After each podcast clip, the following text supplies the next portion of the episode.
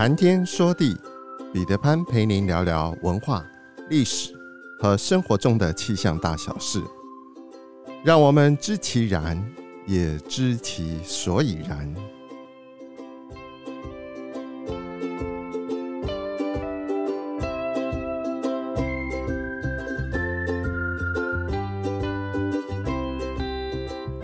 谈天说地，潘大刚空中与您相会。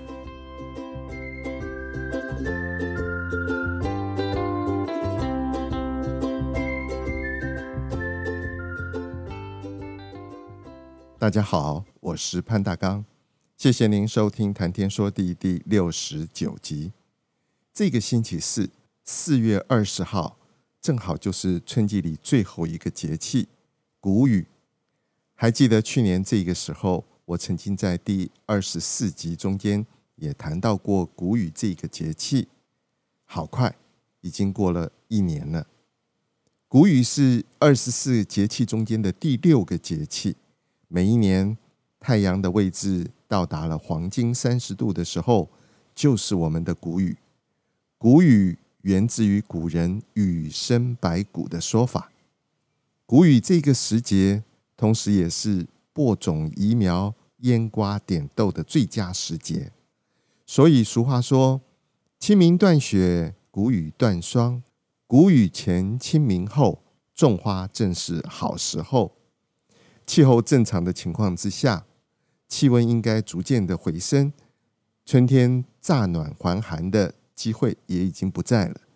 照常态来说，春雨在惊蛰之后。到达了谷雨，应该已经带来了春天农事所需要的甘霖。雨水在这段时间是非常宝贵的，所以才会说春雨贵如油。谷雨之后的节气就是立夏了，也就是正式的进入了夏季。本来这个时候的景象应该是杨花柳絮随风飞舞，雨生百谷夏将至。谷雨象征着是春天已经进入了尾声，酷热的夏天已经不远了。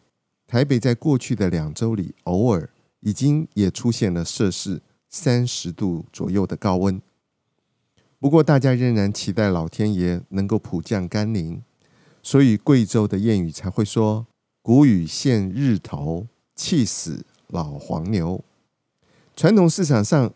已经看到有一袋一袋成熟的梅子在卖，有道是“谷雨春梅口中香，夏至黄梅赛红糖”。谷雨茄子清明瓜，小满的萝卜娃娃大。谷雨青梅口中香，小满枇杷已发黄。这些谚语再再都说明了这个时候什么样的瓜果蔬菜正是当时。至于，什么才是这个时候该播种的农产品呢？有一句谚语是这样说的：“谷雨栽上红薯秧，一颗能挖一大筐。”谷雨在华南的景象是：杨花落尽子规啼，柳絮飞落杜鹃叶啼，牡丹吐蕊。另外，我们说清明酒、谷雨茶，除了有物质上的仪式感，更有精神上的意义。宋代黄庭坚、李全的诗中，都曾经描述到谷雨时的景象。黄庭坚说：“落絮犹思三月侯，风吹雨洗一城花。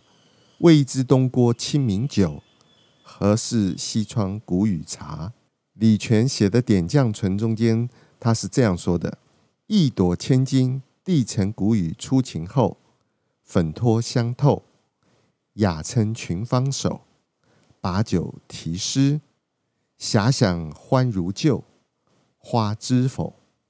故人清瘦，长忆同携手。俗语有道是：谷雨前茶沁人口牙。谷雨前采收胚制的茶，尤其味甘茶香，喝了口齿留香。喜欢喝茶的人都知道。春茶是茶中之最，而谷雨茶又是春茶中的珍品。谷雨茶也就是雨前茶，是谷雨时节采制的春茶，因为春季温度适中，雨量充沛，加上茶树经过半年冬季的休养生息，使得春俏芽叶肥硕，色泽翠绿，叶质柔软，富含多种维生素和氨基酸，使得春茶滋味尤其鲜活，香气宜人。真正的谷雨茶是要在谷雨这一天上午所采的鲜茶叶所做的茶。才算是真正的谷雨茶。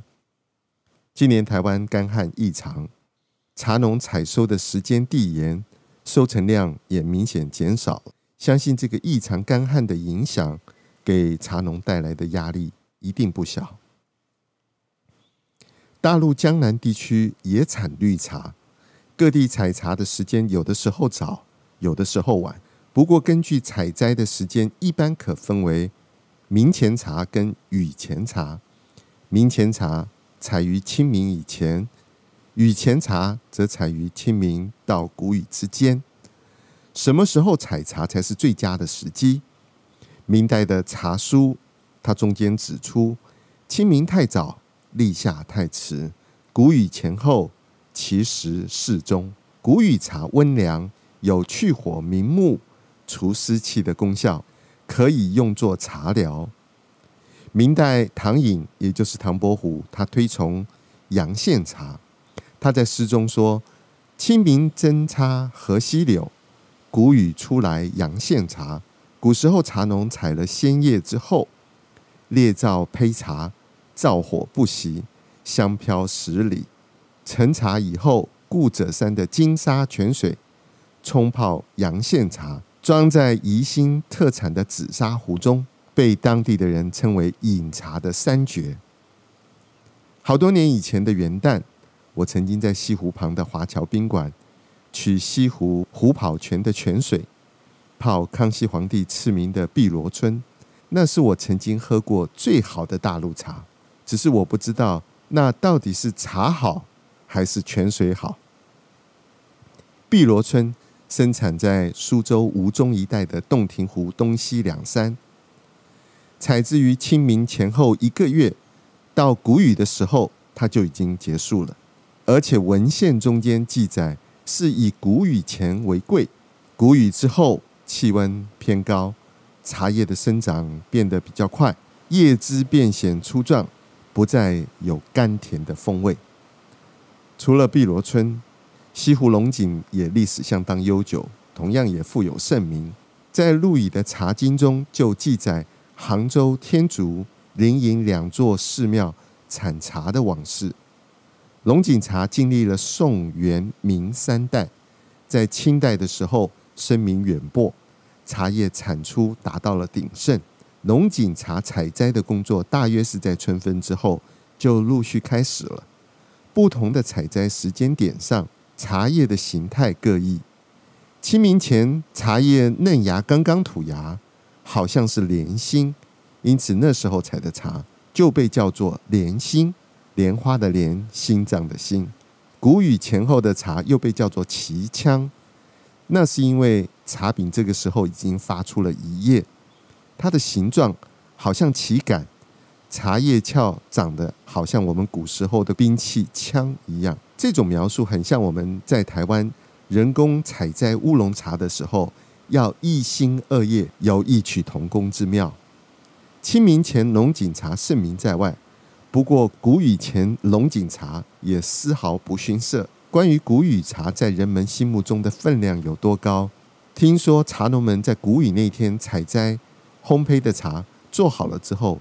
都是留来自己喝，或者是用来招待贵宾的。他们在泡茶给贵宾品尝的时候，会非常炫耀的对客人说：“这是谷雨那一天做的茶哦。”不管你信不信，民间还传说，真正的谷雨茶可以让死人复活。谷雨时，另外一个盛景就是牡丹花，正好是开花的时节。唐朝刘禹锡、王贞白。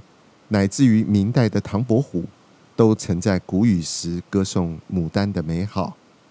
刘禹锡说：“庭前着药邀无格，池上抚举尽少情。唯有牡丹真国色，花开时节动京城。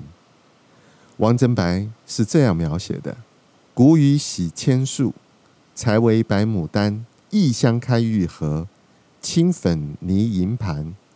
小厨露华湿，箫顷月破寒。佳人淡妆罢，无语倚朱栏。”唐伯虎在《牡丹图》中间这样描述：“谷雨花枝好属孤，细簪铜管画成图。平康脂粉知多少？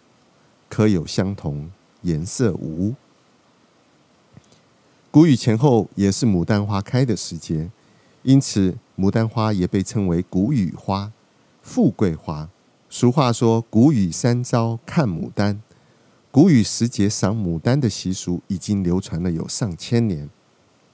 古时候的习俗，凡是有花的地方，就会有侍女游观，也有在夜间垂目悬灯宴饮赏花的。那个时候，大家都把它叫做花会。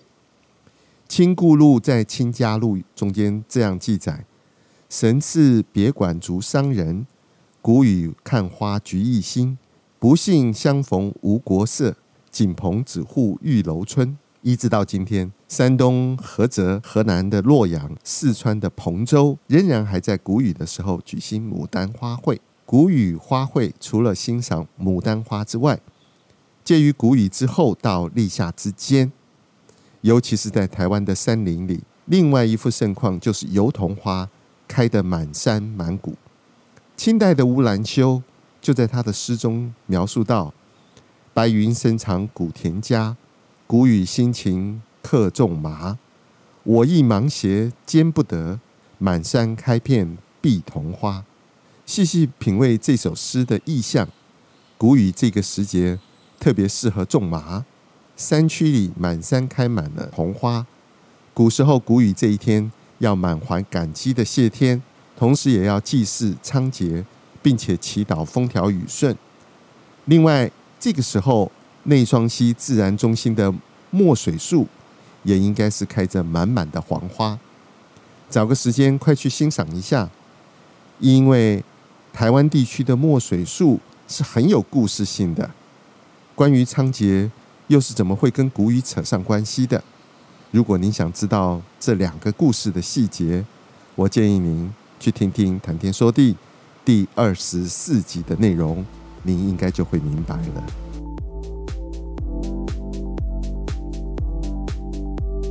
苍穹浩瀚，气象万千，月晕而风，础润而雨，见微知著。谈天说地，和您分享文化、历史和生活中的气象大小事，让天有不测风云不再是借口，让天气不再是行动的阻力，而是生活中的助力。想要知道更多，我们下次再会。